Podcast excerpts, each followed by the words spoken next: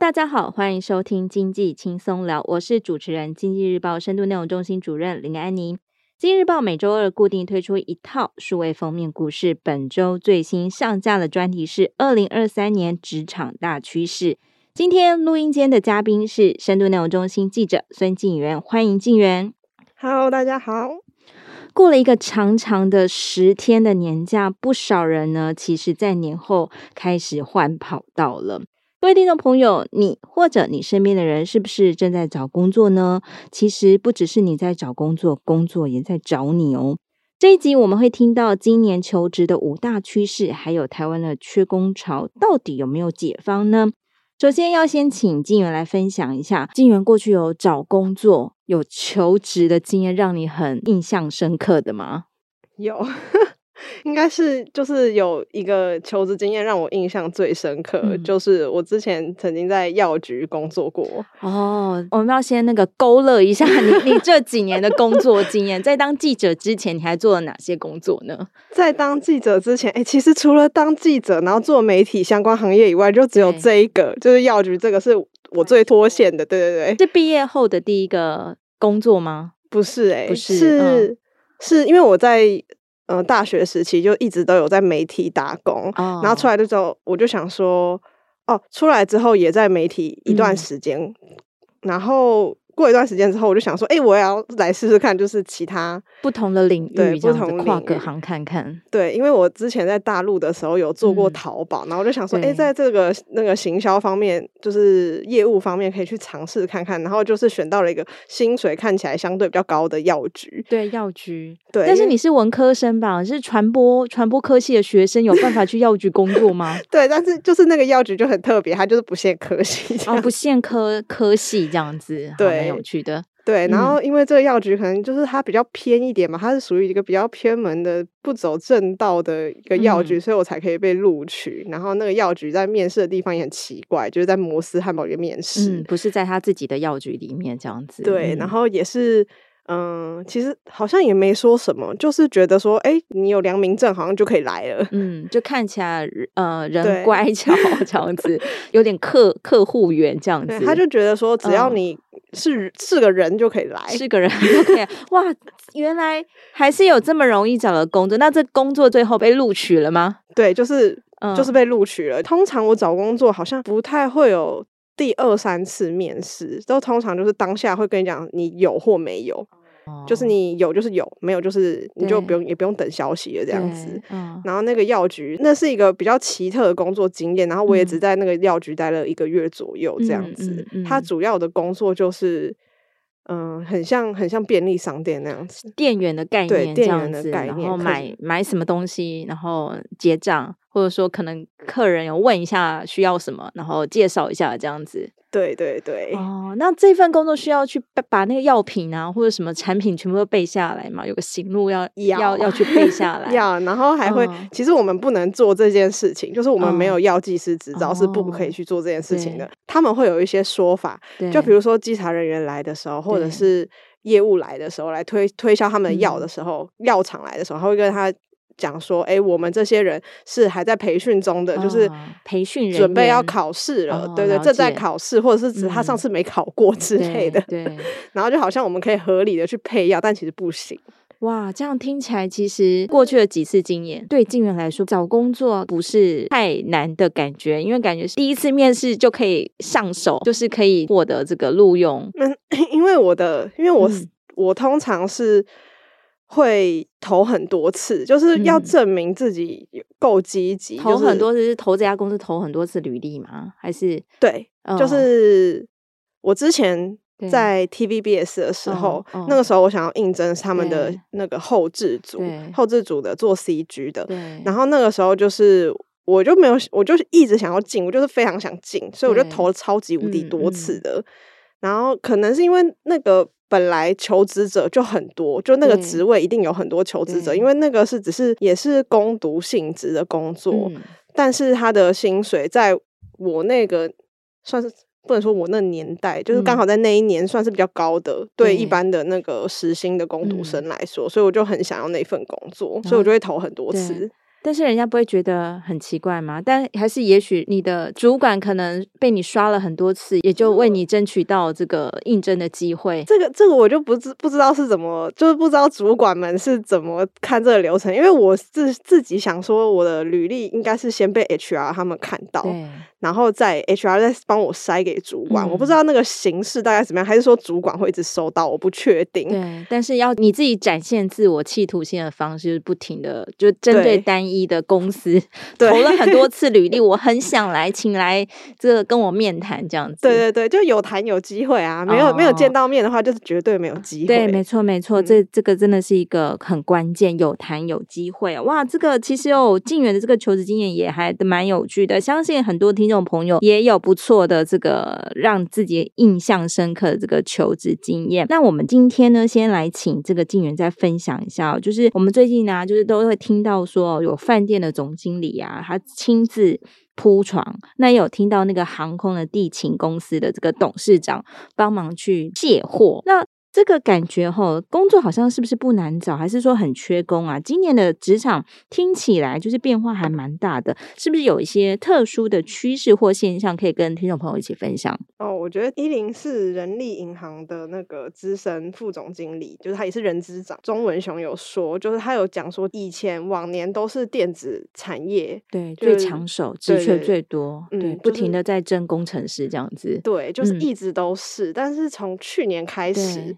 就变了，就变成就是餐饮服务、旅宿业最缺工，哦，对，然后是非常非常痛苦的缺工，嗯，因为观光旅宿的那个工会的秘书长，他也他就是他在跟我聊的时候，他就觉得他就一直一直在叹息。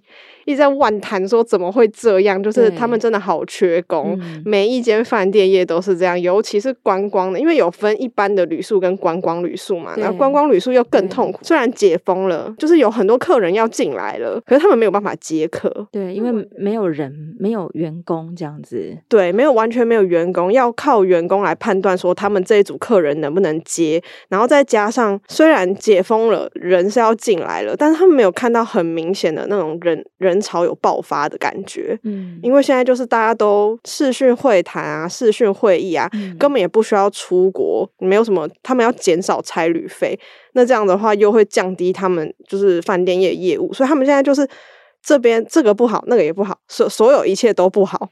饭店的这个人真的是，就是可能饭店的这个经营者可能很为难。一方面就是很缺工，没有员工，然后所以不是每间房间只要有空缺就敢卖。然后再者，好像也没有很稳定的客源，是不是这样？听起来是这样子。嗯，对对对。对，所以这个饭店听起来好像是非常难经营这样子。对，现在他们就是不知道该怎么办。嗯、然后有向劳动部，就是他们是希望劳动部那边是可以申请，就是外籍劳工这样子，因为现在外籍劳工是。在台湾的旅宿业是，如果要工作的话是不，不还不合法，对对，是不合法。嗯、他们就想说，那这这件事情已经不是说我今天要人才，嗯、我今天只是要个人而已，就是就像我以前去那个药局上班一样，他就只要你是个人，嗯、就你是个人可以来帮忙我就好了。对，对他们要的就是这个，但是问题是说这个也很难实现，到底要怎么实现？尤其是台湾的年轻人，其实年轻人也是一样找不到工作，嗯、但年轻人又不想要去做这种很劳力活的工作，这样子，对，嗯、对，然后薪水对他们来讲说，这个薪水。即便四万块以上，他们都觉得哦、呃、还是不够。对他们来说，因为我可以选择去做，比如说 Uber，嗯，我去做 Foodpanda，我去做其他各种业务性质比较高的工作，我都可以拿更好的薪水。我为什么要用我的劳力来换这么少少的薪水？嗯、对，金源其实讲到一个重点哦，其实这个旅宿业啊，餐饮、饭店这些旅宿业者，其实几年前大家回想一下，那时候其实台湾很多那个餐饮科系，然后培养了一堆的这个餐饮人才，然后那。时候其实几年前还在讲说啊，这个行业实在是太多员工了，太创造太多这个员工出来了，然后使得说大家薪水其实很不高。那一只要碰到疫情啊，碰到什么样的海啸，这些人永远就是海啸第一排优先被裁员。那殊不知海啸过后之后呢，这个人呢，当时候就可能被裁了，被跑了这样子。跑了之后，其实他们也不会再想要再回到这个行业，然后造成奇怪，哎，几年几年下来风水轮流转，突然这个行业本来是人满为患，突然一下大间找不到人了。那找不到人呢，还不打紧，就是呃，就是造成这个最最让业者心痛是说没有人，然后客人也不确定这样子。哎，那那这这一行怎么办呢？就是除了刚才讲，就是只能找这个外劳，可是像国内的劳团好像还蛮反对这件事情的。对，大家都会担心，因为毕竟以前也有很多外劳衍生出了社会案件之类的，嗯、所以不论是谁，民众也会担心，就是会觉得说他们跟我们的文化不同，对、嗯，就是也许在卫生观念方面也会跟我们有，对，就。不一样这样子，然后他们现在的想法是说会把目光转到侨生身上，嗯、但是台湾的侨生又没有那么多，杯水车薪这样子。对，所以对旅宿业对他们来说都是很困难、很困难的事情。对，其实竟然在稿子里面当当中有讲哦，就是说其实现在的那个薪水哦，其实。哎，给的还算不错哎，餐饮业平均薪资可能有四万多。嗯、那如果扣掉那些什么总总自备啊，一些主管的薪水，其实一些基层员工薪水也有三万五。那殊不知三万五还是找不到人。嗯、对，三万五现象还是蛮奇特的。台湾年轻人可能也不要。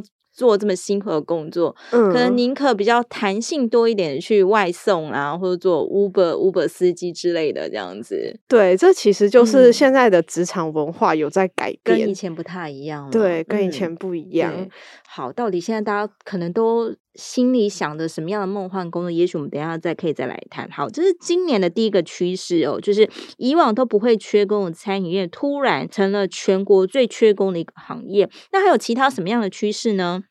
嗯，一般来说都呃，电子业的话还是一样是非常抢手的工作，嗯、在台湾。嗯、但是呢，现在电子行业你不能只做单一的工程师，就是你不论是前端还是后端都要会，就是因为其实有很多大环境因素，不论是少子化还是说这个、嗯、呃，我们需要更多跨领域的人才，企业爱用的是那种。就是他一定会的嘛，对，想要降低成本，就是 这就是企业的最爱哦，要开源。以前我们对于这个，因为我们虽然我们都是文科生哦，但我们知道这个产业，尤其是电子产业里面，其实它分工还蛮细的。嗯、比如说你是工程师，可能他可能只专精于某一段的。嗯就是某一段他他可能很擅长，但是你要他再再往前一点或往后一点，他可能不会了。但殊不知，可能现在现在的这个职场的需要，这是不是也跟少子化有关啊？就是少子化之后，其实很多工作他可能都是空着要等人来。那在找到人来之前，可能工作还是要有人做，所以。站在企业主的想法，他会希望说：“哎，你你会不会就是你工程师的话，假设你是后端工程师，就希望你会前端；假设你是前端，要会后端，要要自己想办法一条，是不是这样子的情情况？就是有可能，因为他们其实可以，就是、嗯、因为疫情的关系，大家会想要把工作内容整合再整合。嗯，那。”就是前端的工程师，其实你也可以会后端工程师，虽然两个是很不一样的东西，嗯、但是这个一零四的人资长他就有说，嗯、其实现在大家会企业会希望用的人才是叫做全端工程师，全端、啊、全部都要会的，前端、后端、上端、中端、末端，不管哪一端，你通通都要会这样子。对，就是全端工程师、哦、会是。因为你技术在那边嘛，你有这么多技术，那你肯定就是一个最抢手的人才了。哇，嗯、这个这个这个也给我们一个好强大的一个启示哦。像我像比如说我们是这个报纸出身的这个记者，文字记者，我们以前那个报社叫我们拍照，我们都会想说我们又不是摄影记者。然后后来呢，就是因为这个数位化的关系，要我们拍影音的时候，我们又想说，哎，我们又不是影音记者，我们哪会拍影音剪影音？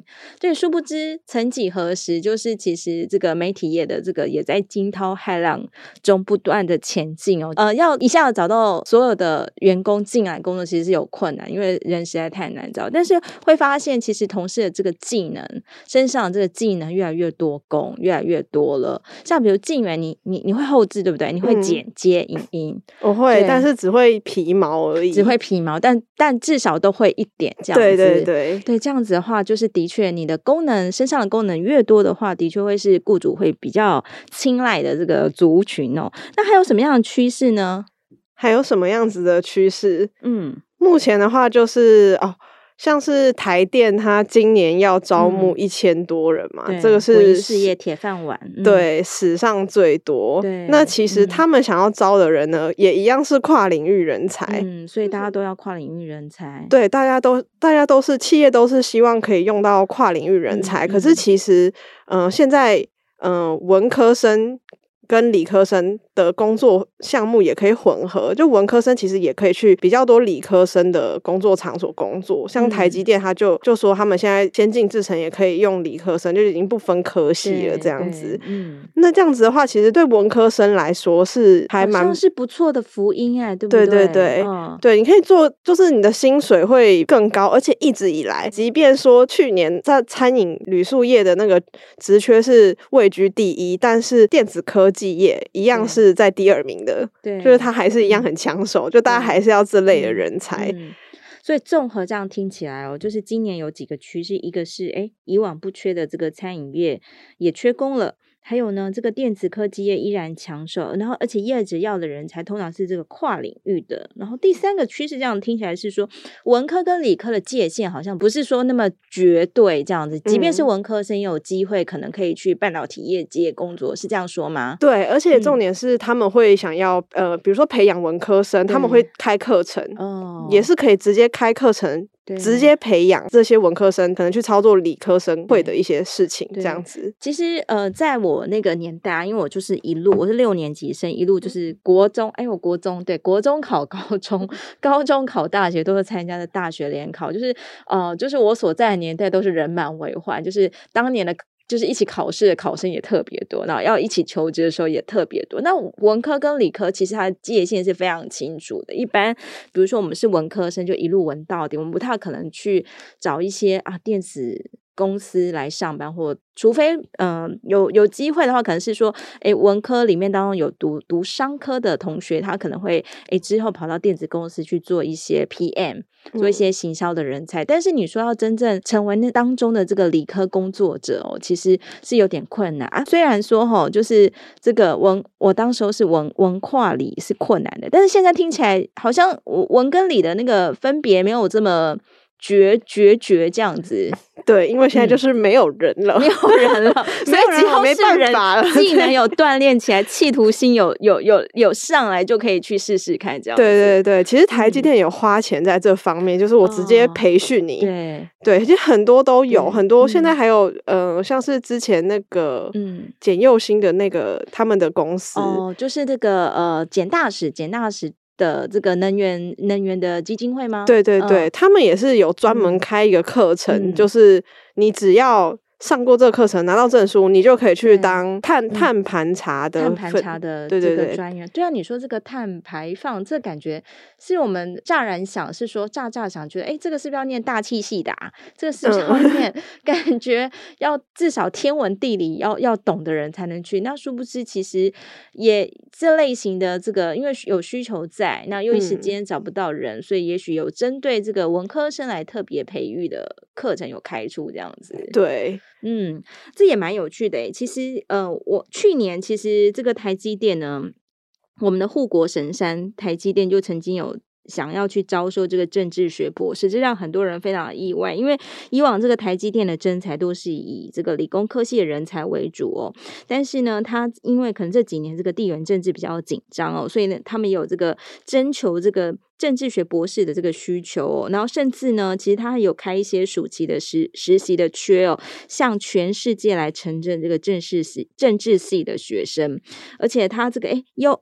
条件还蛮优渥的诶，他他就想说哈，这个除了这个来实习的人呢，会给这个薪水之外，也会付来回机票，希望有更多的这种修习这个国际关系政治系的学生能能够为这个台积电效。哇，这个让很多政治系学生应该是还蛮雀跃的的耶。对，从前呢，因为我就是政治系。毕业的学生，当时候毕业的时候非常的茫茫然，觉得说啊，完了，这个那时候想说，哎，我是不是有点后悔？我是不是应该再去念一个更专门的科系，以便于对应说我日后可以找到一个很专门的工作？那殊不知，就是风水真的是轮会轮流转的。现在呢，台积电也要文科生，而且也要这种就是哎懂这个国际关系，刹那间突然变得显学，觉得还蛮蛮开心的。但是，是不是今年有一个很特别的趋势哦？就是说，虽然只职缺这么多，因为可能台湾少子化，很多工作可能没有人要做，那职缺这么多，但是失业率是不是还是很高呢？这两者是不是还是一样是并存的呢？对对对，现在就是结构性失业，还有摩擦性失业。我要来解释一下哎，就是老师，结构性失业就是呃，这个就是每个社会都有，就每个国家都一定有结构性，就是你供需不平衡。对，你你虽然你有这个技术，可是你没有会这些技术的人。对，我要 A 人才，可是市面上可能都是。懂 B 跟 C 的人这样子，对，对，这样就是结构性的这个容易，因为 B 懂 B 跟 C 不懂 A，所以他就想说，我可能没有办法来工作，对，所以造成了结构性失业。对对，所以这样子就是造成啊两边都不好。然后摩擦性失业呢，就是你企业开出的职缺明明是可以，比如说 A、B、C 技能你都可以要，嗯，可是你开出来的职缺，你可能在。广告上面没有写清楚，你可能只是要 A 人才，然后 B、C 人才不知道我也可以去做这类的工作。其实摩擦性失业这样听起来是说，哎，终究在这个资讯比较对称的情况下，嗯，就是还是有可能找得到工作，只是一时间就是没有没合到这样子。对，而且其实年轻人他就是最容易有摩擦性失业的，年轻人就不知道说，哎，其实我也可以去做业务的工作。对，因为我们在学校可能想，比如说我那时候念政治系，可能很多人就觉得说，哎，我我们应该要去当外交官。嗯，对，殊不知我们其实还可以做很多很多工作，比如说我们同学当中有人去当，后来有人去当老师啦，然后有去当记者的也有，然后也有当公务员，其实路还是蛮宽广的。嗯嗯，就是要要去面试，多去面试就有机会，对，有面有机会，嗯，对，有面有机会，好，非常有趣。其实静媛当时候到《今日报》是我面试进来的，请问一下，谢谢。你可以回想一下，当时候我当担任 面试主考官的时候，我我有问出一些什么奇葩的问题吗？或者有过程当中有让你很不舒服的地方吗？我觉得都，我觉得面试是比较唯一一个我觉得比较特别的问题，嗯、就是说，觉得我自己五年之后会在哪里？我问了这个问题吗？对，嗯、我觉得这个问题是我。因为从来没有人问过我五年之后，就去去想说，我五年之后我想要待在什么地方，去想自己的未来。他没，因为其他通常都会问，可能就只是问薪资待遇，你想要怎么样，然后你的你的特长是什么。但是安妮姐就是问了一个我，我会想要去想说，我在这个地方想要达到什么样子的一个目标。对，可能不是成就，虽然我是很想说成就，但是应该是五年之后也不没办法达成，但是会给自己。有一个小目标的感觉，对，因为其实哈，这个记者工作真的人真的必须老实讲，越来越难找。那会希望说找进来的同事呢，都能够跟我们就是磨合的很好，能够长长久久。那有时候其实呃，就会就是会希望说，哎，我们也找到就是很契合的人，然后、嗯、然后也许说可能这个起初我们可能需要花一些时间来做培训，但是。即便是这样子的话，但呃，会希望说这个人呢，哎，可不可以我们就这样一路好好好培训彼此，就是，哎，相互成长这样子，嗯、所以才会想说，哎，问你五年后 你可能会在哪？如果你告诉我说五年后我可能已经没有在这里了，那我那我想说，嗯，那我可能就谢谢再联络。我记得那个什么，嗯、我记得呃，这个我就想到之前 Vogue 的主编啊，他就是也是有被问到这个问题。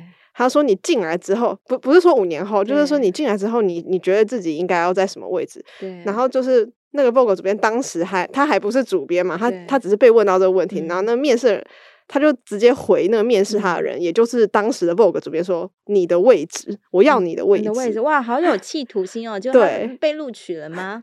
他后来没有被录取，没有被，因为太有企图 心了。但是他最后还是坐上了 Vogue 主编位置，哦、所以我觉得这个提问就是会让人去想，我要有一个什么目标。嗯、其实这个面试时的各种提问，其实有时候是在想要多探知一下，就是这位面试者他可能个人特质，然后让这个主管可以设想一下，哦，这样的特质到底。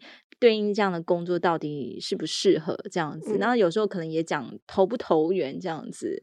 对，我回想我第一次就是诶研究所毕业之后去找工作，因为那时候一直一向对这个这虽然是政治系毕业的，但是对于这个记者工作一直有很强大的这个憧憬哦。然后那时候也是，嗯、呃，就是去了一家电视台，就是要面试这样子。哇，那个面试那过程对我来讲，第一次的面试真是不是很愉快的经验，因为呃，就是第一次去面试嘛。然后那时候就跟好几个前来面试的人啊，我们就坐在一个小房间里面当中啊，就听着听着一个董事长，就是那那时候那个董事长也是也是个名人，一个政治圈的名人，这样大家就。听训听讲了大概一两个小时这样子，对，然后最后呢，就是呃，他又发给我们一道就是考卷，我们要必须要答卷，说，哎，这个呃，就是里面会有一些时事题，会有一些挖空格，比如说，哎，大陆的这个人大 政协是几年一任？因为他他那时候要要开的其实是比较大陆两岸类的这样子的文字记者，哇，那时候真的是蛮痛苦的，就是很多很多空格都不太会写。那但是其实那个只是一个过场，最后老板说。说呃，就是呃，如果愿意的话，明天就可以来来试试看这样子。然后如果喜欢的话，就留下来这样子。哦、oh. 啊，对，那但是对，就是那样的经验，其实还蛮震撼教育的。因为光是听训就听了听了一两个小时，听了董事长侃侃而谈他自己的 这个经历这样子。对，那那一次的经验，其实是啊，我自己就觉得说我可能不太适合这样子。后来后来就是比较退却一点，去找了一个比较这个不用在这个电视这么。残酷这么竞争的这个舞台上，嗯、我们就后来就是到这个报纸杂志业来工作，一路到现在。好，报告完毕。好，来，接下来还是要继续问哦。就是其实像这个相比这几年哦，就是这个工作虽然说好找，但是很多工作也在抱怨说，哎，这个公司也在抱怨说都留不住好人才啊。那想要真人其实也很困难呐、特别是在这个疫情跟少子化的年代，其实工作很多工作的结构开始跟以前不太一样。那我想问一下静原哦，就是除了开放外劳之外啊，我觉得到底企业它还可以怎么去调整，以便于它在应对这个缺工问题上，他可以比较好过一点呢？这个问题就是有特别去问这个联盛气管的董事长，对，那他是觉得、嗯、对，因为他也辅导过很多企业嘛，就是很多企业他们在转型啊，或者是二代接班都有类似或缺工或者怎么样怎么样，就各种的困难。然后他在这方面，他是觉得说，其实。这个问题的企业很痛的地方是，他们现在找不到人。可是你回想过去，嗯、他其实。在疫情期间，那个时候就决定，你那个时候的策略就是决定要开除这些人。嗯、对，你决定要裁员，对，你要先断尾求生。对，就是因为你做了这个决定，嗯、所以才会有现在这个结果。对，人流走了就不再回来了，这样子。对，就是你要他们再回来，其实是很困难的。嗯、为什么呢？这些人为什么不回来呢？因为他们出已经看到各其他形式，其他我已经好不容易转出去了，对对，而且又再加上他已经知道说，这个人、嗯、这些人他们都已经知道说，你在疫情期间你一发生这种事情，你就把我们开除了，就是你就已经没有就是没有其他余地，就是你那个时候并没有跟员工协商，对，并没有做好协商，你是直接就是节省成本，对，直接把人力砍掉，所以难以担保。对，不知这个荣景过后，没想到这个疫情又来了，是不是我又要被再开除一次？这样子，对，所以人一定会想说，嗯，那你这个行业就是很不稳定啊。对，我怎么会知道说下一次又有什么风暴来临，嗯，然后我又突然之间没，嗯，没饭吃了，找不到工作这样子？所以联盛气管的董事长是有在建议说，希望企业可以在遇到事情来的时候，有一些风暴的时候，是可以跟员工多做协商，比如说。降低工时，然后调整一点薪资，嗯、希望大家、不要不要那么一步就把人家 fire 掉这样子。对，嗯，就是你一下子就回一夜回解放前这样子，这样子就是对太绝情了。对那些人，他们也无所适从啊。对，那现在他们都已经走了，嗯、你再让他们回来也很。即便开出了三万五、四万这样的薪水，人家要再要人家就是手上已经有工作人再回了，恐怕很多人都是这个内心会害怕一下。对。然后再加上现在人也很少嘛，嗯、就是少子化，这个是不可逆的事情。就是我问过这三，就是我问过我文章里面的三三个专家，他们都是说这个少子化就是不可逆的，你没救生也来不及了。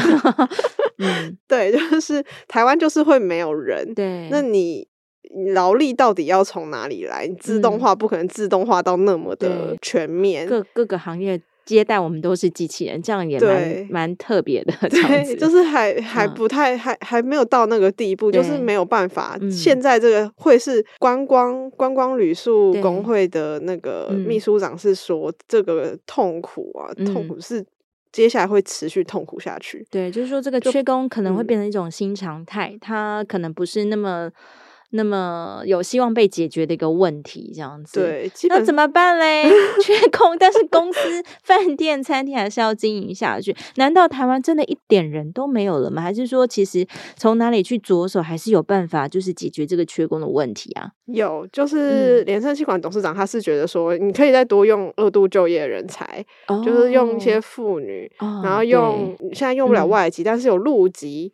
陆籍的陆配可以，他们也是非常的有效。外籍配偶这种也蛮厉害的，这样子。对，其实其实他们都是很愿意就是出来工作的人，然后再加上其实高龄就业也不是不行，但是高龄就业可能就是要搭配政府的一些措施补助啦，对，或者说我们可能也要提供一些这个呃更 smart 的机器的辅助或什么，让这些中高龄有办法继续在职场上继续工作这样子。哎，所以这样想。想哦，虽然说我们可能，呃，因为这个少子化关系，我们可能很多企业主争不到那种很年轻的这种员工，嗯、但是也许可以想想，很多像其实，呃，同龄同龄的。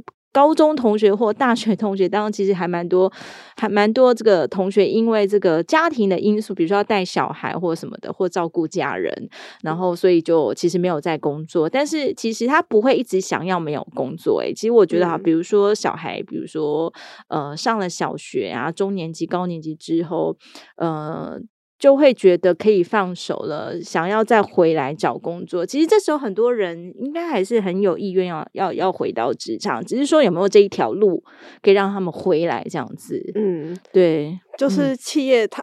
嗯，他们是觉得说，企业的话，你还是得要，嗯、你要多去看说，说不要只是想说要找呃年轻体力好的，嗯、就其实有还是有壮年壮、嗯、年人口，也也有这么多，你也可以多往这个方面去看。然后薪水绝对不可以小气，对，不能小气，只。要想要用基本工资聘人是聘不到人的。对对对，你你小气的话，人肯定就不来了。他有那么多其他有的没有的选择，他为什么非得一定要在这个劳力？就是用这么多劳力的市场里面，对，去挣扎。而且有时候其实这个求职者，我们刚刚其实提到，像比如说这个，我就在想说，哇，那个其实做 Uber 工作啊，做做这个 Food Panda 这种外送员工，其实也很辛苦诶、欸。但是我在想说，他们。这些这么辛苦的工作，比如他们要在路上要这个骑快车啦，要转来转去，而且可能你还要眼明手快，要去抢单什么什么之类的。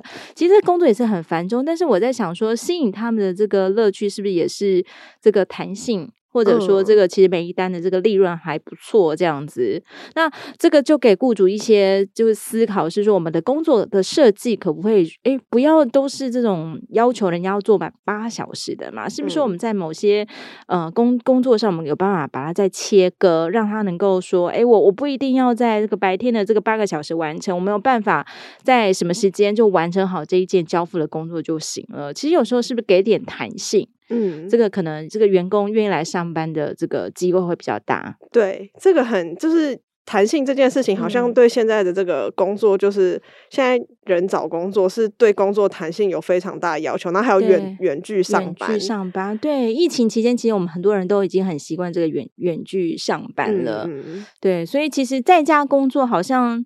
哎，我们既然都经历过嘛，在家工作，我们还是很准时的把这个工作内容如期如职交出来，代表说，其实，呃，虽然说这个员工没有在办公室，老板可能会有一点点不安全感，觉得要看到人才有安全感，但是也许老板可以稍稍调整一下自己的心态。嗯、如果硬要这个一定要每天八小时都要看到人，就是员工都在自己的眼皮底下，你可能会找不到员工哦。对，现在可能就是会觉得说，哎、嗯，老板他是用薪水来买你这个八个小时，但其实不。是，老板其实也不是想要这样。对，我就想要我的，工作有人做，对，就想要事情可以嗯、呃、完美达成就好了，就好了，这样子、嗯。就是要思想要变得再更加开放一点，对，有弹性。然后其实很多那种在学生哦，就是其实、嗯、呃呃，这里就讲到说，老板真的要大气一点哦，就是很多可能很多企业他现在很很喜欢，他把自己这个真才的目标放到这个在学的学生，因为很怕害怕说哇，要这个最后等到毕业之后才开始这个圈人签人，这实在是太慢了。所以很多企业主他其实脑筋动得很快，很早就去趁着这个大三、大四学生都还在念书的时候，就想办法去签约等等。但是有些老板好像很小气，他们就是。签约的内容就是真的把你当成工读生在签约，这样、嗯、这样其实是不是也没有办法这个收到这个学子员工们的心呢？对啊，这样子就没有办法你。你、嗯、你想要有一个他对这间公司有没有这个忠诚度，就是也是要看你就是给出什么东西嘛。对，所以你在这时间给他。